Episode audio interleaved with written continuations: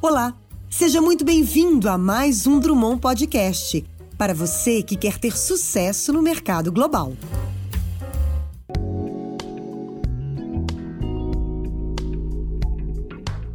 Oi, pessoal, tudo bem? Eu sou a Aline Ribeiro, do time de comunicação da Drummond Advisors, e eu estou aqui hoje com o Bruno Drummond, nosso sócio e fundador, para conversar sobre algumas atualizações dessa semana. E o tema de hoje é reforma tributária no Brasil. Oi, Bruno, tudo bem? Olá, Aline, tudo bem? Muito obrigado por, por me receber aqui. Olá a todos vocês que estão nos escutando ou estão nos lendo, né, nas nossas plataformas, nos nossos blogs. Sejam todos bem-vindos. Então, a primeira pergunta que eu tenho aqui para você, Bruno, é o que mudará na tributação sobre lucros e dividendos de acordo com esse novo projeto de lei quando a gente compara com a regra atual? Essa proposta de lei que está tá correndo no, no, no Congresso, né, ela tem a intenção de, de uma cobrança de imposto de renda né, sobre os dividendos. Né? E esses dividendos hoje, o Brasil acho que tem mais de 20 anos que não, tem, não, não se paga esse imposto sobre dividendos. Na minha opinião, Bruno Drummond, o imposto de dividendo ele é muito, muito positivo para o framework da economia, tá? E eu acho que é importante a gente, a gente conversar e, e, e debater sobre esse assunto. Uhum. Mas eu quero abrir um parênteses aqui bem, né, Aline, bem claro. Eu não sou é, pró impostos, tá? Uhum. Se for ter que taxar, eu acho que dividendos é um um bom, um bom lugar para se taxar. Certo. Tá. E eu vou explicar por quê. É, eu acho que eu vou trazer um pouco de história, porque eu acho que é importante a gente ver. A história, eu, eu sou brasileiro, moro nos Estados Unidos há mais de 20 anos, e quando eu cheguei aqui, é, eu, os Estados Unidos paga esse imposto sobre dividendo, né? tanto para o, o americano, né, o doméstico, né, o investidor doméstico, quanto para o investidor estrangeiro. Né? E para o investidor estrangeiro, a alíquota ela, ela é mais penativa do que a alíquota do, do investidor é, local. Uhum. Né? Então, a do investidor local ele paga 0, 15 ou 20, e a alíquota do do estrangeiro ele é 30% quando não tem um tratado fiscal e, e aí quando você tem tratado fiscal pode variar de 0, 15 ou 20%. Bom, chegando com a mentalidade brasileira nos Estados Unidos há 20 anos atrás, eu achava isso totalmente proibitivo você ter um imposto de renda tão alto sobre uma, um, um tipo de renda que é um capital capital assets, né, que é um, um investimento passivo do capitalismo. Né, então é um retorno sobre o capital. E durante os anos eu fui observando que o, o dividendos para a economia americana, por exemplo, ele tem um, um papel fantástico. O primeiro objetivo dele é fazer com que não se distribua dividendos, porque é punitivo. Né? Mas qual que é o efeito disso? O efeito disso é que as empresas ah, ficam mais líquidas. Entendi. Né? E as empresas mais líquidas, você tem um impacto de redução de, de, de falências, que tem um outro impacto de que essas empresas mais líquidas, o investidor, o fundador, eles vão ter o intuito de crescer o negócio porque ele vai ter aquele, aquela liquidez e vai falar assim, poxa, o que, que eu vou fazer com esse dinheiro? Né? Eu vou reinvestir na operação.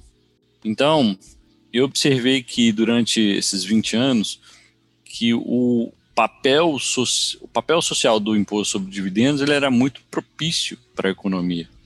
Porque aquele, din aquele dinheiro que ficava represado na empresa tinha que ser reinvestido pela empresa reinvestido pela empresa é, traz novos, novos funcionários, novas tecnologias, é, novos escritórios, novos produtos, né, para que a empresa possa crescer. Uhum. Porém, é, os Estados Unidos criou, quando foi criado o imposto de renda sobre dividendos, outros frameworks para que ah, possam, para que outras transações possam ocorrer, né? Então, exemplo, incentivaram bastante com o acesso da, de pequenas e médias empresas ao, à bolsa de valores, né? Assim, os investidores, ao invés de você ter a sua recompensa via dividendos, você vai ter o seu ganho na valorização da ação. E a valorização da ação nos Estados Unidos também vai pagar o mesmo imposto de renda, né? 0, 15 ou 20. E para o estrangeiro americano não paga-se nenhum imposto. Então, o framework que foi colocado lá atrás, quando foi colocado o, o imposto de dividendo, foi fazer com que as empresas se lançassem a, a fazerem trading do seu equity, né, das suas ações. E também um outro lado que é importante foi de reduzir o número do seu valor no, no real estate market americano, né, no, no mercado imobiliário, eles reduziram o valor inicial de pagamento, né? Saíram lá de 20% para hoje está no nível de 3%. Então, se você fizer um pagamento de 3%, você consegue financiar os outros 97%. Esses dois frameworks, junto com o imposto de renda sobre dividendo, faz com que o flow of funds nos Estados Unidos ele roda, né, ele gira em alguns mercados de maneira independente e complementar. Se o fundador não consegue tirar dividendos porque é uma taxa muito alta de imposto de renda, ele também não precisa de colocar muito dinheiro para comprar a sua casa, porque ele está sendo financiado.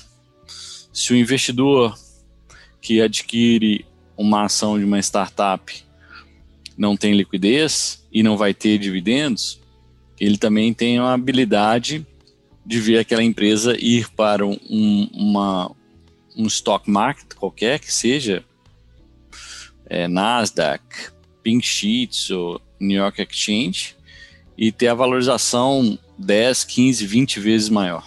Entendi. Então você consegue, você tem um framework, né, vários outros frameworks que adaptam a esse ponto. O último framework que eu acho que foi muito importante para os Estados Unidos e que também está se levando em consideração nessa, nessa, nessa medida provisória, né, é da redução do imposto de renda. Imposto de renda, né, no Brasil você tem um imposto de renda hoje de 34, né, no nível da PJ, né, e quando você for distribuir os dividendos, você pa vai pagar uma outra alíquota de imposto de renda, né? Nos Estados Unidos tinha isso até 2017, uma alíquota de 34, mais 20, no máximo 20% para investidor doméstico e 30% para investidor estrangeiro. Totalmente punitivo, né? Para cada dólar que você faz, 54% fica com o governo. É impossível você ver isso ah, no ambiente de crescimento. Bom, o que foi visto é que para que você possa crescer um país e que haja investimentos um, produtivos, você precisa ser competitivo num, num ambiente global. Né? Naquela época, a taxa efetiva no mundo dos grandes competidores, por exemplo, na época, nós, nós temos uma taxa efetiva hoje na China de 24%, 25% em 2017. E aí o governo americano reduziu essa taxa para 21%, o que fez ela ser competitiva com parte da Europa, com certeza com a China e com a Índia.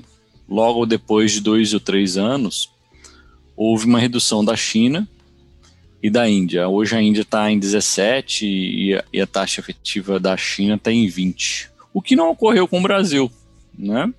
A taxa, quando eu falo taxa efetiva do imposto de renda é, das PJs, né, das corporações. na medida provisória, a gente encontra assim o aspecto da redução de, de imposto de renda das PJs e do aumento do imposto de renda sobre dividendos. Né? Na verdade, o começo de cobrar imposto de renda sobre dividendos. Porém, eu acho que é, eu vejo que é muito importante dos nossos deputados e senadores observarem o quanto que é essa taxa efetiva, tanto do imposto de renda das corporações, mais os dividendos, vão fazer com que as nossas empresas sejam competitivas no ambiente global. Porque se não formos, o investimento doméstico hoje que está sendo cria trabalho, gera economia, ele vai ele vai sair do país e vai investir em outros lugares. Certo. Então, você. É, desculpa te interromper, Bruno. Só claro. uma, uma dúvida que eu fiquei aqui agora. Então, você acredita que, assim, pensando do ponto de vista dos investimentos estrangeiros, dos brasileiros investindo fora do país, é, essa reforma traria benefícios, podemos dizer? Sim, ele vai trazer a reforma, ela vai ter um benefício para os brasileiros investindo no exterior e também para os estrangeiros investindo no Brasil. Eu acredito que um ponto importante é esse capítulo do imposto de renda sobre dividendos, ele é muito importante porque ele, na verdade, ele move vários outros outros frameworks que são conectados dentro do nosso código tributário, né? Então, se você colocar um imposto de renda sobre dividendos, mais o imposto de renda das corporações, mais alto do que a gente tem hoje de, de imposto de renda da carga, carga tributária, vai existir uma evasão de investimentos, tanto domésticos quanto estrangeiros, para o estrangeiro. E aí, daqui a três, seis meses, com certeza a gente vai ter uma, uma discussão no, né, no Congresso novamente de fazer essa redução. Se você tiver uma taxa efetiva das corporações muito baixa, uma taxa efetiva do, do dividendos muito alta, chegando a próximo dos 34, vai ter uma, um aumento de produção de investimento é, ativo, né, que a gente chama, né, investimento é, que vai crescer a, a economia. Provavelmente vai distanciar dos investidores estrangeiros que são passíveis, né, da economia de investimento. Assim, ah, vou fazer um investimento em uma startup, por exemplo. Mas vai ter, vai voltar investimentos estrangeiros de subsidiários, por exemplo, aonde as empresas vão vir para cá com a intenção de, de investir a num longo prazo, já que você tem a possibilidade de ter uma carga tributária das corporações menor. Muitas vezes subsidiárias estrangeiras no Brasil não veem o dividendos como uma, como uma motivação. Né? Eles veem outros, outros porquês, né? Produção mais barata, uma mão de obra qualificada, é, recursos em abundância, não tem problema de de governamentais, não tem problemas de climáticos. Uhum. Então, você vai ter um, um, um, um melhor ambiente para investimento estrangeiro. Na bolsa de valores, você vai ter o efeito oposto, né? As empresas provavelmente vão reduzir a quantidade de imposto de dividendos, né? As grandes empresas, a, a, as empresas que, que, que, que têm maior volume de, de transações na bolsa para que o investidor tenha um benefício do ganho de capital. Isso vai fazer com que a bolsa fique mais madura. Para os investidores de venture capitalist estrangeiros, eu acredito que vai ter uma, vai ser diretamente pode ser um, pode ter uma redução. Mas em todos os aspectos, Aline, você vai precisar de mudar outros frameworks quando você muda só naquele item, né? Que é o, o imposto de renda sobre dividendos. Porque para as empresas de pequeno e médio porte, para os fundadores, você vai ter menos dinheiro no nível da pessoa física, porque eles não vão querer distribuir tudo. Né? E essa distribuição vai fazer com que eles precisem de, por exemplo, se eles quiserem fazer um investimento em, no mercado imobiliário, ele vai precisar de ter linhas de créditos melhores com valor menor de investimento para que você possa adquirir ativos. Então, eu vejo com grandes olhos essa, essa mudança, né? Você muda um item e aí você vai tendo impactos diversos na economia. Você vai ter que, no venture capitalist, no mundo de VC, que nós trabalhamos bastante, você vai ter um, um, provavelmente uma mudança de fazer com que as empresas vão para a bolsa. A nossa bolsa provavelmente vai ter mais números de IPOs e assim sendo, você vai eventualmente vai ter mais investidores na bolsa, pessoas físicas como você e eu, trabalhando nesse ambiente, entendeu? E existe um porquê que hoje tem quase 20 anos que a gente não passa essa reforma, ou mais de 20 anos, né? Mas a gente não coloca de volta o imposto sobre dividendos, porque os grandes as pessoas que vão ter mais impacto são as pessoas que estão criando essa, essa, essa lei, né? Então é, vai ser um processo árduo, certo. mas positivo, né? Porque no momento que você ter, tiver essa ação, vai existir outras reações. E essas reações provavelmente não vão, vão, ter, um, vão ter um processo aí de adaptação de seis, um ano, até onde você volta hum, a um ambiente normal de fazer negócios no Brasil. Mas não vejo, não vejo essa mudança de uma maneira ruim. Eu acho que ela é positiva. Entendi. Isso eu acho que é importante, porque ela vai ser, com certeza, ela vai ser um remédio no começo, mas vai ser uma solução para outros outras mudanças que ocorrerão após, né? Eu acredito que esse conteúdo dentro da reforma está sendo visto muito rasamente, né? Tá, tá, tá não está sendo aprofundado e não está sendo questionado quais serão os, os, os próximos impactos. Esses próximos impactos vão ser vistos seis, sete meses após a implementação da, do, das mudanças da lei. E tá ok, né? A gente também não consegue, é, nenhum momento, como um deputado, os deputados, os senadores conseguirem perceber quais vão ser os impactos na sociedade, na economia daquele daquela transação, até ela ser feita. E depois a gente muda. Né? Se eles colocarem, eles podem tirar. Então tudo tudo pode ser adaptado, né? Exatamente, ele vai ser adaptado. Né? Hoje vai ocorrer uma ruptura, se ocorrer, vai existir uma ruptura para melhor para pior não, não pode, não pode piorar, porque a gente já é, não é mais com, dentro, por exemplo, nos, no, nas Américas só existe um país que é menos competitivo do que o Brasil, que é o México. Né? Então você tem um imposto de renda das corporações de 30 e poucos por cento e você tem um imposto de renda sobre dividendos.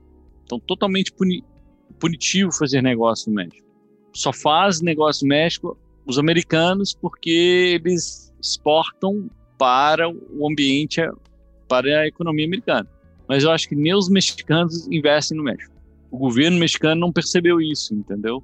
Eles estão navegando, né, nesse nesse relacionamento com os Estados Unidos por muito tempo, que piorou num certo período na, na década de 2000, de, no finalzinho de 90, quando os Estados Unidos deu a, transferiu bastante das, das, das manufaturas para a China e a China começou a produzir e dos últimos quatro anos, mais ou menos cinco anos depois que o Trump entrou e agora com o Biden, está tendo uma, uma disputa ferrenha, né, entre os Estados Unidos e as produções entre os Estados Unidos e a China e aonde o, o México veio prosperar.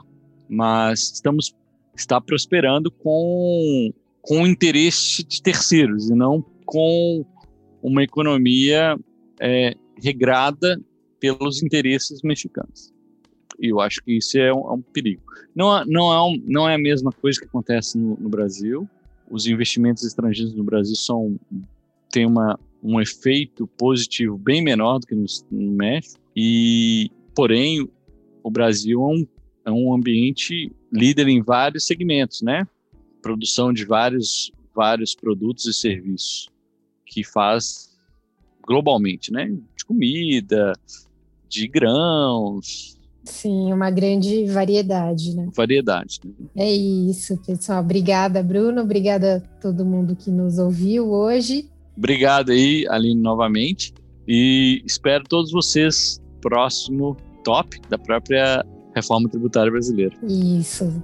E não esqueçam de seguir a Drummond nas redes sociais. Vamos juntos.